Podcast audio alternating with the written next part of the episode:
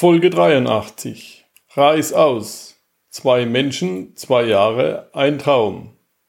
Eine Reise nach Afrika und zu sich selbst mit Lena und Uli. Diese Episode wird präsentiert von Thorsten Wittmann, Finanzielle Freiheit leben. Du möchtest dein Erspartes einfach, sicher und gewinnbringend anlegen? Thorsten Wittmann beschäftigt sich genau mit diesem Thema und spricht Klartext.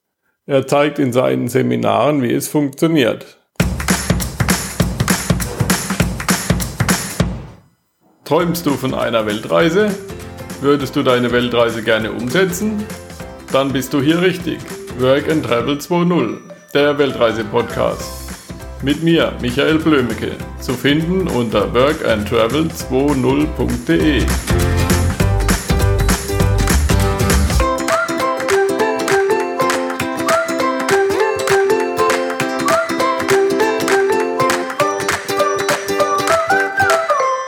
Ja, hallo Lena und Uli. Guten Hi. Morgen nach Hamburg, hier aus dem Süden von Deutschland. Aber da wollen wir uns ja nicht drauf begrenzen. Wir wollen ja über die ganze Welt reden, beziehungsweise yeah. über eure Afrika-Reisen. Und ich habe das Buch von euch bekommen, also von dir, Lena, und habe da schon einiges drin gelesen. Und ja, bis jetzt ist am besten geschriebene Weltreisebuch oder Reisebericht, was ich jetzt so in Hand gehabt habe. Das ist ja ein Kompliment, danke.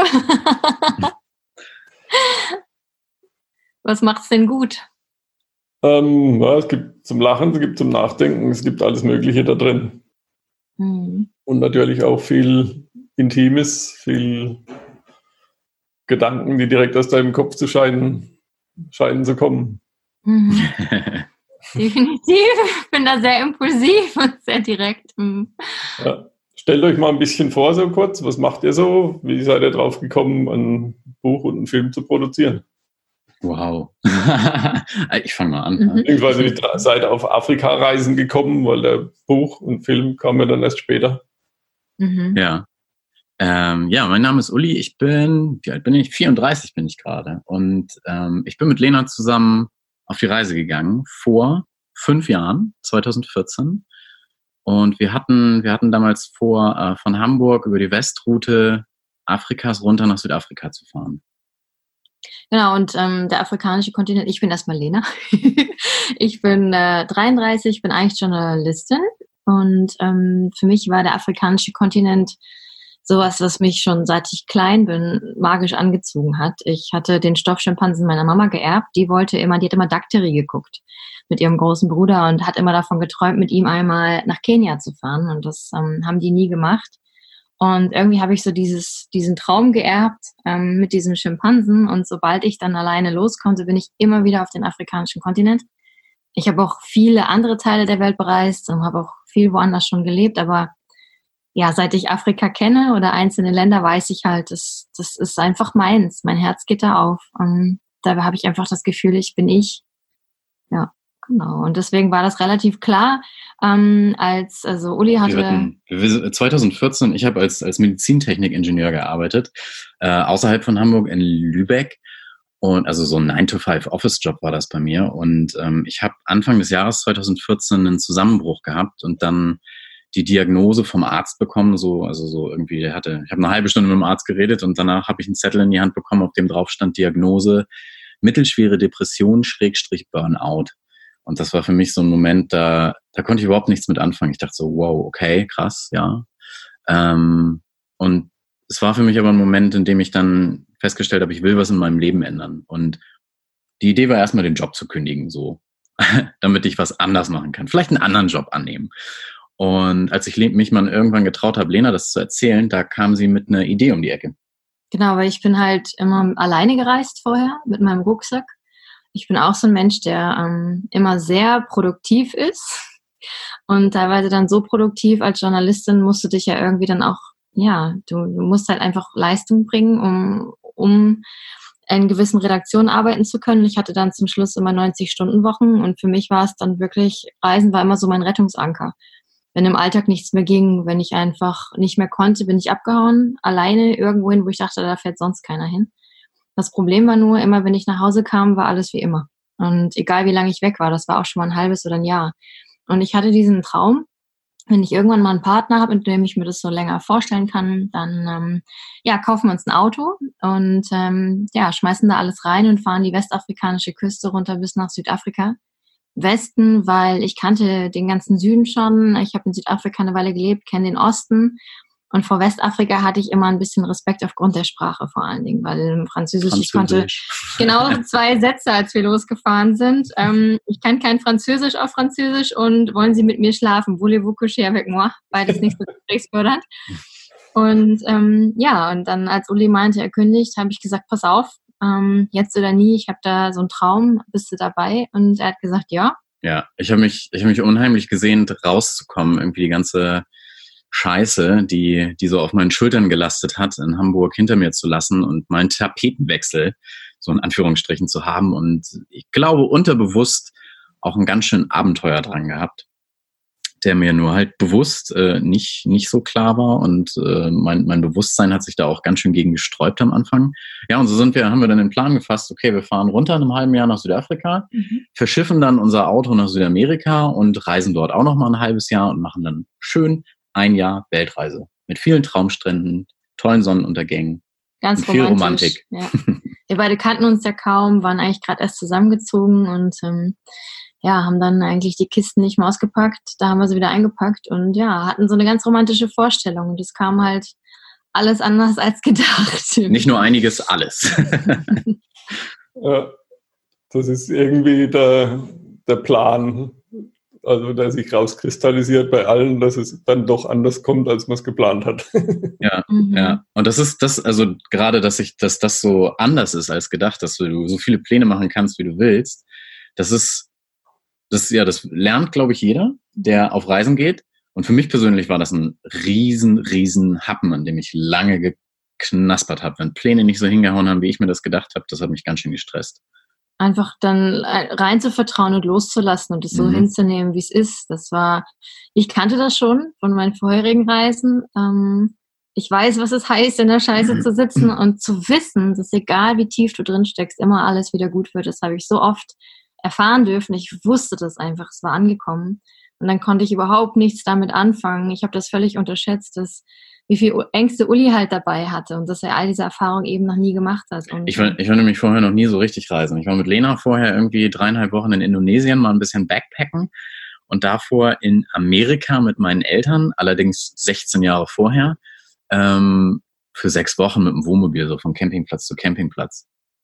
Aber so richtig auf Reisen, wie ich es jetzt kennengelernt habe, das war, war ich vorher noch nicht. Mhm. Ja, und dann los. Im Oktober 2014 ja. in Richtung Südafrika. Ja, in deinem Job hast du wahrscheinlich ziemlich genau nach irgendwelchen Vorgaben arbeiten müssen und ja, ich glaube, ich bin safe zu sagen, ich war ein typischer Vertreter meiner Spezies Ingenieur. ähm, alles ziemlich, ziemlich genau machen wollen. Lena nennt mich auch gerne einen kleinen Perfektionisten, wahrscheinlich gar nicht so klein. Äh, ja, und das, das, das äh, hat mich schon ziemlich geprägt. Ich bin nicht aber auch von zu Hause aus. Das ist mein, mein Charakter. Insofern habe ich wahrscheinlich in meinen Beruf recht gut reingepasst. Ja, und dann Afrika. ja. Ja, das Problem war, ich konnte es dann auch erst gar nicht ernst nehmen, ja. Wenn Uli irgendwie wirklich sich ans Lenkrad geklammert hatte ähm, weil er hatte schon, er, Uli hat sich viel vorbereitet und oh, ich, ja. ich bereite mich eigentlich nie vor, weil ich immer denke, ich will offen sein für alles und es einfach selbst erleben. Und Uli hatte ganz viel auf den Seiten des Auswärtigen Amtes vorher gelesen und wusste dann zum Beispiel, dass das äh, Auswärtige Amt davor warnte, zum Beispiel in Marokko vor Menschenansammlungen. Meiden Sie das, stand da wohl. Ja, es gab, es gab genau, ich habe ich hab vorher halt viel geguckt. So. Ich, ich musste mich halt so auf alles vorbereiten, ne? irgendwie gucken, durch welche Länder fahren wir, wie ist, wie ist das da mit der Situation mit Benzin und, und, und, und, und, ne? Und ähm, habe dann beim Auswärtigen Amt geschaut und es war eine richtige Reisewarnung für Marokko zu dem Zeitpunkt sogar da. Äh, meinen Sie Menschenansammlungen?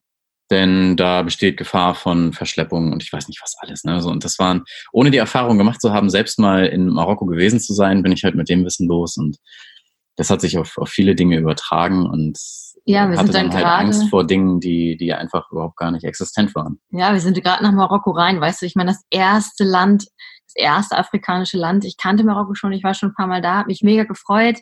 Ich war echt, mein Herz ging auf. Ja. Ich habe das Fenster runtergekurbelt, mit jedem Kind eingeschlagen, was an der Straße stand, war einfach so glücklich da zu sein. Und dann sind wir durch so ein Walddorf und da war dann eine Demo. Ja, und die waren so lustig drauf und haben da irgendwie mit Flaschen aneinander geschlagen und waren cool. Und Uli hatte echt Angst und ich konnte das nicht ernst nehmen. Ich konnte es nicht sehen. Also ich konnte es echt, und der, der klebte am Lenkrad, war völlig verschwitzte Hände, hatte Kopfschmerzen und, und sagte nur, lass mal auf den Campingplatz. Ich dachte, das ist jetzt nicht sein Ernst, oder? Ich meine, was ist das Problem? Und so ging das dann eine ganze Weile mit uns weiter. Dass wir, glaube ich, den anderen nicht so richtig sehen konnten. Und, Mhm. ja. Und beschäftigt waren mit all unseren eigenen Dingen. Also so, so viel zu, wir, wir sind los und wollten viel Romantik, aber wir haben halt was ganz anderes bekommen. aber das ist ja, Ja, auch. klar, ich meine, das, du als, als Sicherheitsdenkender in der Zeit noch hast an einen Campingplatz gedacht, mit Zaun außenrum, dass keiner rankommt. Und Ja. Lena hat Ja. gedacht, ah, irgendwo mitten in der Pampa stehen, Sonnenaufgang, Sonnenuntergang und noch Ja. Leute begrüßen. mit den Genau. Kindern spielen, Tee trinken, quatschen. Nur wir haben halt nicht miteinander gesprochen und mit, über unsere, über unsere Erwartungen und, und Bedürfnisse, ähm, ja, gesprochen, sondern haben uns ein bisschen so eingekapselt und uns das mit uns selbst ausgemacht und dann waren wir ein bisschen sauer, gegenseitig so aufeinander. Aber das ist ja das Schöne am Reisen, finde ich jetzt so im Nachhinein, dass es halt mal äh, ein bisschen die, die, die Erwartungen, äh, Vorurteile vielleicht, beziehungsweise Dinge, die, die Vorstellungen im eigenen Kopf, die ja häufig irgendwie gar nichts mit der Realität zu tun haben, einfach austauscht gegen die Erfahrung, wie es wirklich ist in der Welt. Ja. Ne? So, also weg Gibt auch von. den, den Spruch, Reisen tötet Vorurteile. Ja, genau. Es ist, das ist, es, es gibt so viele schöne Sprüche und ähm, die klingen auch immer, immer richtig gut. Aber äh, es ist, sie, sie bekommen erst eine Bedeutung, wenn man selbst mal in einer Situation war, also die Erfahrung gemacht hat, wo man dann den Inhalt des Spruchs wirklich verstehen kann. Ja. ja, man muss es selbst erfahren. Genau. Da hilft nichts, dass da, die Leute können dir noch so viel erzählen, du kannst dir noch so viel anlesen, aber erst die, die eigene Erfahrung bringt's, lässt dich verstehen. Was hattet ihr sonst noch an Schwierigkeiten bei der Vorbereitung? Schwierigkeiten bei der. Vorbereitung. Ich glaube, die größte Schwierigkeit bei der Vorbereitung war, einen Untermieter für die Wohnung zu finden. Ja. Wir haben nämlich in Hamburg-Eimsbüttel gewohnt und äh, das ist einer der Stadtteile, die sehr beliebt sind. Ich glaube auch immer noch. Und ähm, dementsprechend sind die Mieten halt verhältnismäßig hoch und ja, es war nicht so ganz so einfach für einen abgesteckten Zeitraum, den wir ja hatten, für ein Jahr, da einen Untermieter zu finden. Na, wir hatten das Problem, wir waren ja gerade, also wir, war, wir kannten uns kaum, sind gerade erst zusammengezogen, haben richtig viel Geld ausgegeben für Makler und Kaution und hatten diese mega Traumwohnung gefunden, ne? mit Flügeltür und Erker zum drin sitzen, frisch sanierte Altbauwohnung, konntest halt ins Grüne gucken, das Kajak vor der Tür und ähm, ja, und dann hatten wir auch gerade alles an neuen Möbeln gekauft, mal kein Ikea. Und ähm, dann, haben, dann kam das alles mit dem Burnout und dieser Entscheidung, auf die Reise zu gehen. Und deine Möbel sind ja sofort nichts mehr wert. Ab da, wo du etwas gekauft hast, hat es keinen Wert mehr. Und dann haben wir halt entschieden, wir wissen ja eh nicht, was danach kommt. Wir suchen einen Zwischenmieter. Und es war wirklich schwierig. Ich glaube, wir haben drei Wochen, bevor wir los sind, haben wir Mhm. einen Zwischenmieter gefunden. Hm. Und ähm, ja, und dann hatten wir uns ein Auto gekauft, aber wir hatten beide keine Ahnung von Autos. Wir haben in unserem Leben noch nie einen Reifen gewechselt.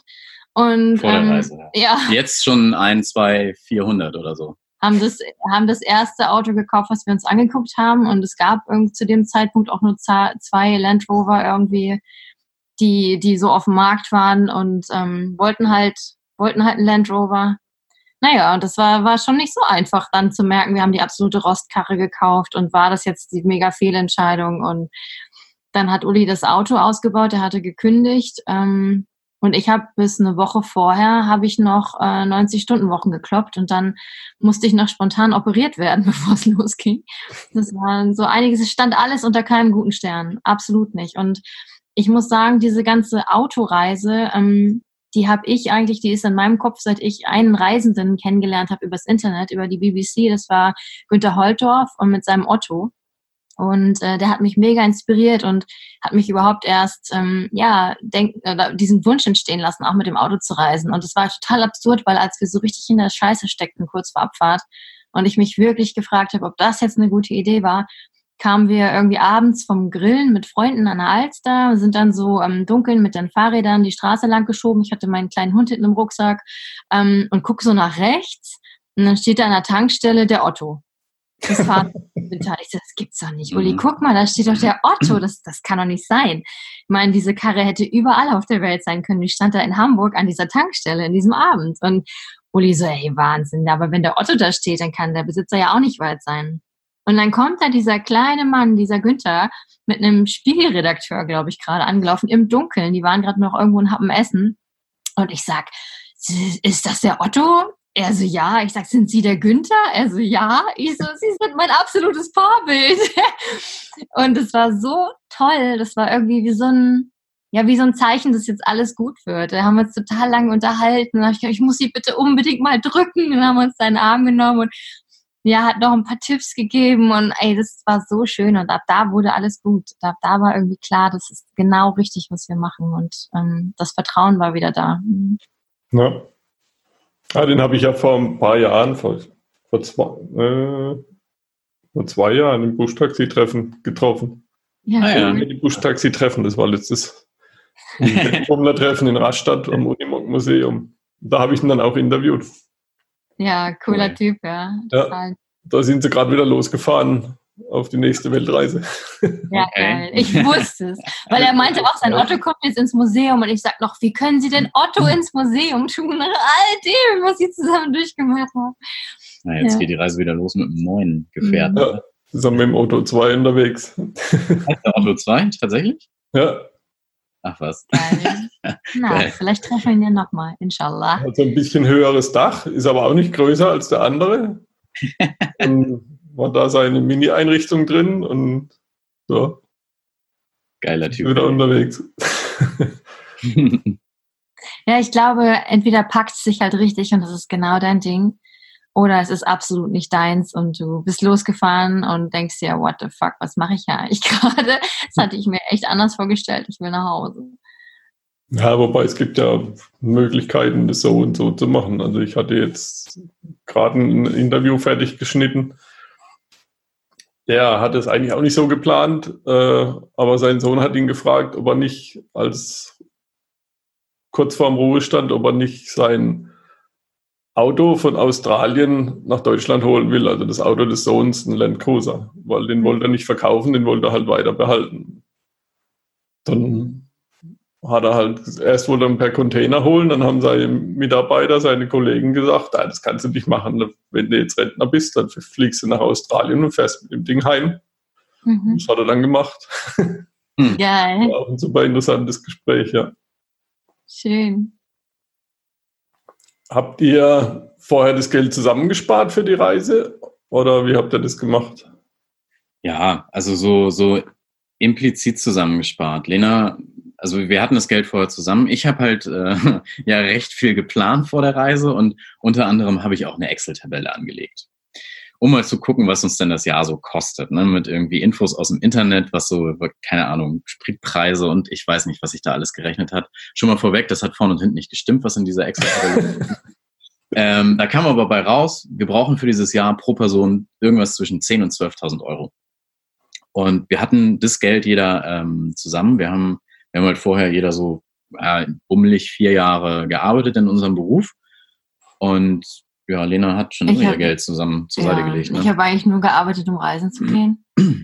Und ähm, ja, und dann sind wir losgefahren und ähm, haben schon ziemlich schnell gemerkt, dass diese Reise viel günstiger ist, als, als ähm, Uli das ausgerechnet hatte. Und das hat auch, also gerade bei mir hat es echt eine Riesenentspannung auch verursacht. Denn ich bin früher also ich, ich hatte nie viel Geld und bin halt aber schon immer reisen gewesen, hatte immer dann irgendwann das Problem, dass ich nicht weiterkam. Ich musste erstmal wieder Geld verdienen. So, und das hat manchmal auch echt Bauchschmerzen verursacht, weil ich dann diverse Jobs angenommen habe, nur um irgendwie über die Runden zu kommen. Und ähm, das war diesmal einfach, weil der afrikanische Kontinent ist natürlich für unsere Verhältnisse sehr günstig. Ähm, du kannst wunderbar für fünf Euro am Tag essen, schlafen, reisen. Das Teure sind halt Visa und Spritkosten.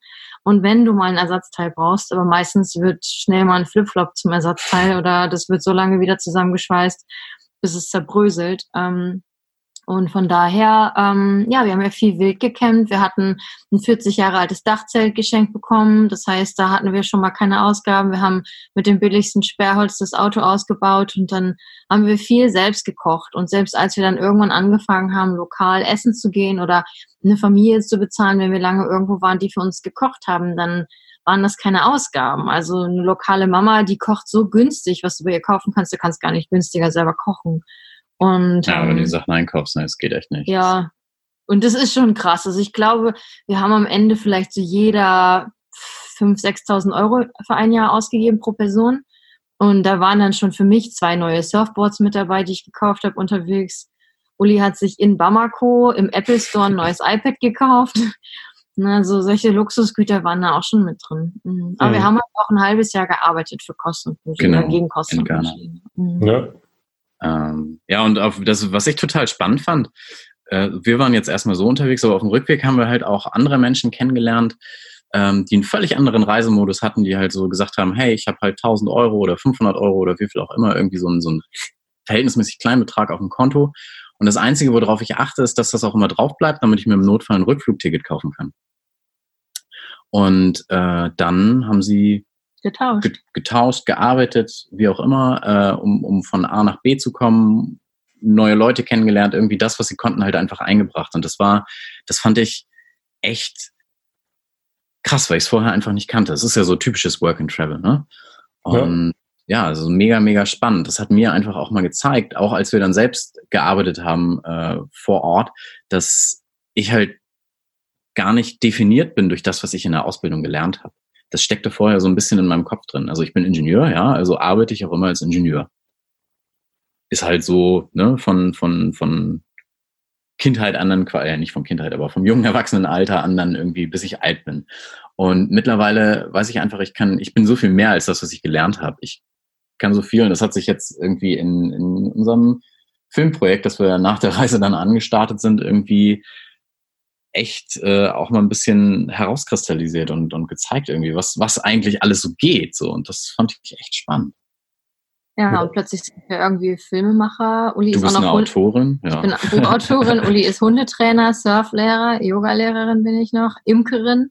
Also du kannst halt alles sein, was du willst, musst dich nur damit auseinandersetzen. Und das Schöne ist halt, ja, sobald wir Deutschland verlassen, ähm, ist es auch okay, als alles Mögliche zu arbeiten. Also weil es ja diese Form von Ausbildung, die ja auch cool ist, die hat ja auch ganz viele Vorteile, weil du lernst wirklich was von der Pike auf, aber mhm. dadurch bist du immer in diesem System, in das, dass du irgendwie reinpassen musst. Du brauchst, brauchst immer Papiere Schein. oder Scheine. das gibt's ja in ganz vielen anderen Ländern gar nicht. Also faktisch in den meisten Ländern gibt's das gar nicht. Und ich habe das damals in Australien schon kennengelernt. Ich konnte alles sein, was ich wollte. Die haben gesagt, okay, du meinst, du kannst das, mach's mir vor. Und dann habe ich es vorgemacht und entweder haben sie mich genommen oder nicht. Und das ist schon ziemlich geil. Du kannst dich jeden Tag neu erfinden, wenn du willst. Ne? Ja, du lernst ja auch unterwegs viel. Also ich meine, ihr habt ja, ja, vorhin gesagt, also noch nie am Auto geschraubt, noch nie einen Reifen gewechselt und jetzt seid ihr Reifenwechselprofis oder so. Ja, in Ghana haben wir dann plötzlich bei einem Architekten gearbeitet in der Ecolodge und haben halt gelernt, mit lokalen Baustoffen Häuser zu bauen, Möbel zu machen aus Bambus und Raffia. Ich meine, das hat so viel Spaß gemacht, das war total schön. Und halt nur mit Nagel und Hammer, ne? Nicht wie bei uns jetzt mit irgendwie. Oder Bändern sogar. Oder Bändern, ja. Einfach das zu binden, statt es zusammenzuschrauben oder so. Ja. Was war eure größte Herausforderung unterwegs? Hm. 24 Stunden, sieben Tage die Woche auf zwei Quadratmetern aufeinander hocken. Ja, ohne Pause. Wir mhm. hatten, wir hatten halt auf die Reise, ähm, wir haben uns darüber überhaupt keine Gedanken gemacht. Wir sind halt sehr, sehr, sehr naiv, kann man sagen, losgefahren, dass das halt, äh, dass man sich da auch schon durchaus mal annerven kann. Und wir hatten zum Beispiel keinen Rucksack dabei, also so ein, so ein etwas größeren Rucksack, dass mal sich einer irgendwie für ein paar Tage woanders hin aufmachen kann. Das ging gar nicht. Wir waren da echt irgendwie an uns ähm, geschweißt und an die Autolocation ja, das war auf jeden Fall die größte Herausforderung, vor allem sich da nicht den, den Kopf einzuschlagen. Ja, und ich glaube auch, ähm, wenn du halt in, ich habe mir, glaube ich, nicht so viel Gedanken gemacht darüber, weil wenn ich in anderen Teilen der Welt unterwegs war und sogar in Ostafrika gab es hier und da schon immer noch auch ein paar andere Touristen und wir sind halt während Ebola losgefahren. Das heißt, wir hatten nicht viel Ablenkung, was sonst so war, dass sich irgendwie Freundeskreise bilden, dass man der eine mit dem einen irgendwie drei Stunden Bier trinken geht, während die anderen dann irgendwie, das, das war nicht. Das heißt, es waren wirklich wir und die Locals. Und mit den Locals ist auch cool, aber manchmal fehlt dann ja doch auch der kulturelle Austausch in der eigenen Kultur. Und ähm, ich glaube, wenn wir jetzt in Asien gewesen oder in Australien oder was auch immer, dann hätte Uli mich in einem Hostel abgesetzt und hätte gesagt, ne, viel Spaß, wir treffen uns dann irgendwann woanders. Mhm. Aber das war in Westafrika halt insofern nicht möglich, dass du halt ja, wenn du halt alleine mit dem Rucksack losziehst, dann hast du halt ähm, oft so Unterkünfte, wo du halt auch nicht, die du, die bezahlbare Unterkünfte, wo du jetzt nicht irgendwie zwei Wochen drin schlafen möchtest. Da fehlt das Moskitonetz, das, da, das ist, das ist ein Loch, so, ne? Die Matratze ist absolut durchgelegen. Da gibt's nichts drumherum großartig, so. Und das jetzt nur aus dem raus, weil man sich gerade nicht mehr sehen kann, ist halt ein bisschen kompliziert. So, und dann haben wir das halt durchgestanden, ausgesessen und sind dann halt wieder weitergefahren und haben halt alles immer wieder zusammen angeschaut und gemacht und erlebt. Und ja, dann teilweise, das, das, das war eigentlich die größte Herausforderung. Ne? Mhm. Nicht nur eigentlich. Das war die größte ja. Herausforderung. Und hier kannst du dich halt mal, wenn, wenn du dir wirklich auf den Sack gehst, dann rufst du deine beste Freundin an oder holst dich bei deinem besten Kumpel aus ähm, oder gehst dir halt aus dem Weg. Ne? Du siehst dich ja eh tagsüber meist nicht, weil du bist auf der Arbeit, aber wenn du dann da bist und du, du bist am Arsch der Welt, hast ja am besten Fall kein Handyempfang, mit wem willst du jetzt über diese Beziehung reden? Ich habe dann in Ghana irgendwann mal eine Freundin von mir, ähm, eine Ghanarin, die hat auch was ganz Schlaues gesagt. Die hat gesagt, wenn du etwas von, von, von Uli willst, dann gib es ihm zuerst. Das war wahnsinnig schlau. Also ich fand das richtig krass. Aber so alle anderen, die waren immer so, wieso, du hast doch den perfekten Mann ne, der hat dich gern, der betrügt dich nicht, der, der ist weiß und äh, der hat eine Arbeit, so fertig, was willst du mehr? Der säuft nicht, jetzt reiß dich zusammen. Ne? Ja. Ja, dann war halt wahrscheinlich auch noch das Sprachproblem, wenn ihr kein Französisch konntet und da von lauter französisch sprechenden Leuten umringt wart. Dann haben, haben wir aber zum Glück während der Reise so langsam gelernt. Lena, Lena hat sich, Lena war ja äh, oder ist die, die, die deutlich kommunikativere von uns beiden. Ich bin eher so der stillere Typ. Lena hat mit jedem gequatscht und dementsprechend auch mit viel mit, mit den Kindern einfach auch gut Französisch gelernt. Und bei mir kam das aber witzigerweise auch. Und irgendwann hat es einfach Klick gemacht, dann kam auch das Französisch. Ich habe es aber gelernt mehr so über die Werkstätten. Also technisches Französisch. Das ist ganz mhm. lustig.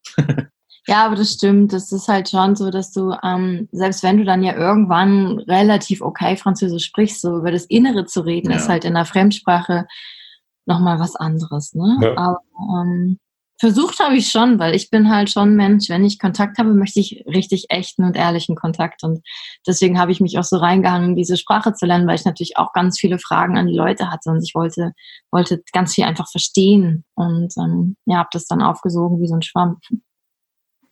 Ne? Was hat euch unterwegs am meisten gefehlt? Mein Hund.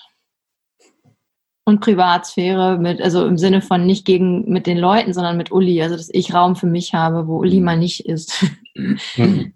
mhm. Das ist natürlich mit so einem relativ kleinen Auto schon ziemlich eng.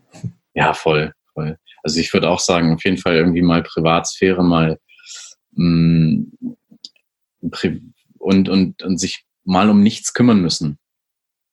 Äh, und Kontakt zu Freunden tatsächlich, also so richtiger Kontakt, ne? So irgendwie sie mal, sie mal sehen äh, und um auf andere Gedanken zu kommen sozusagen.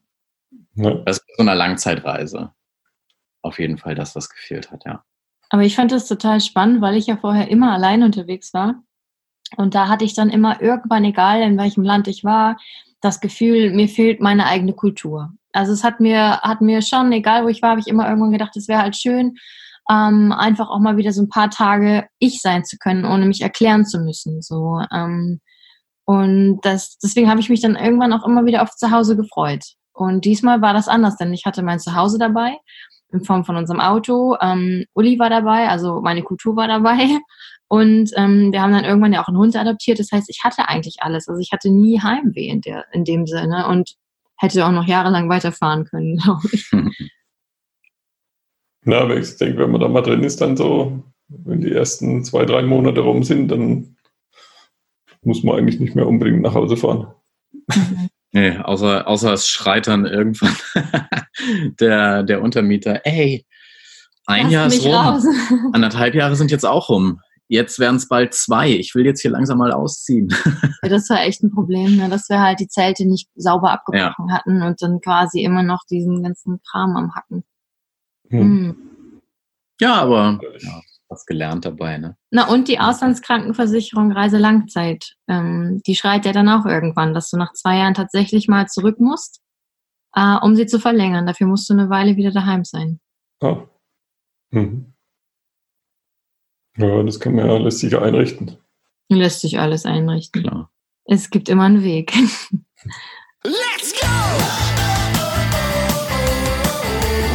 Vielen Dank, dass du diesen Podcast angehört hast. Um keine Folge zu verpassen, gehe auf workandtravel20.de und trage dich dort zum Newsletter ein. Und hier noch ein schlauer Satz von Wilhelm Busch. Viel zu spät begreifen viele die versäumten Lebensziele. Freude, Schönheit der Natur, Gesundheit, Reisen und Kultur. Darum Mensch, sei zeitig weise. Höchste Zeit ist's. Reise, Reise.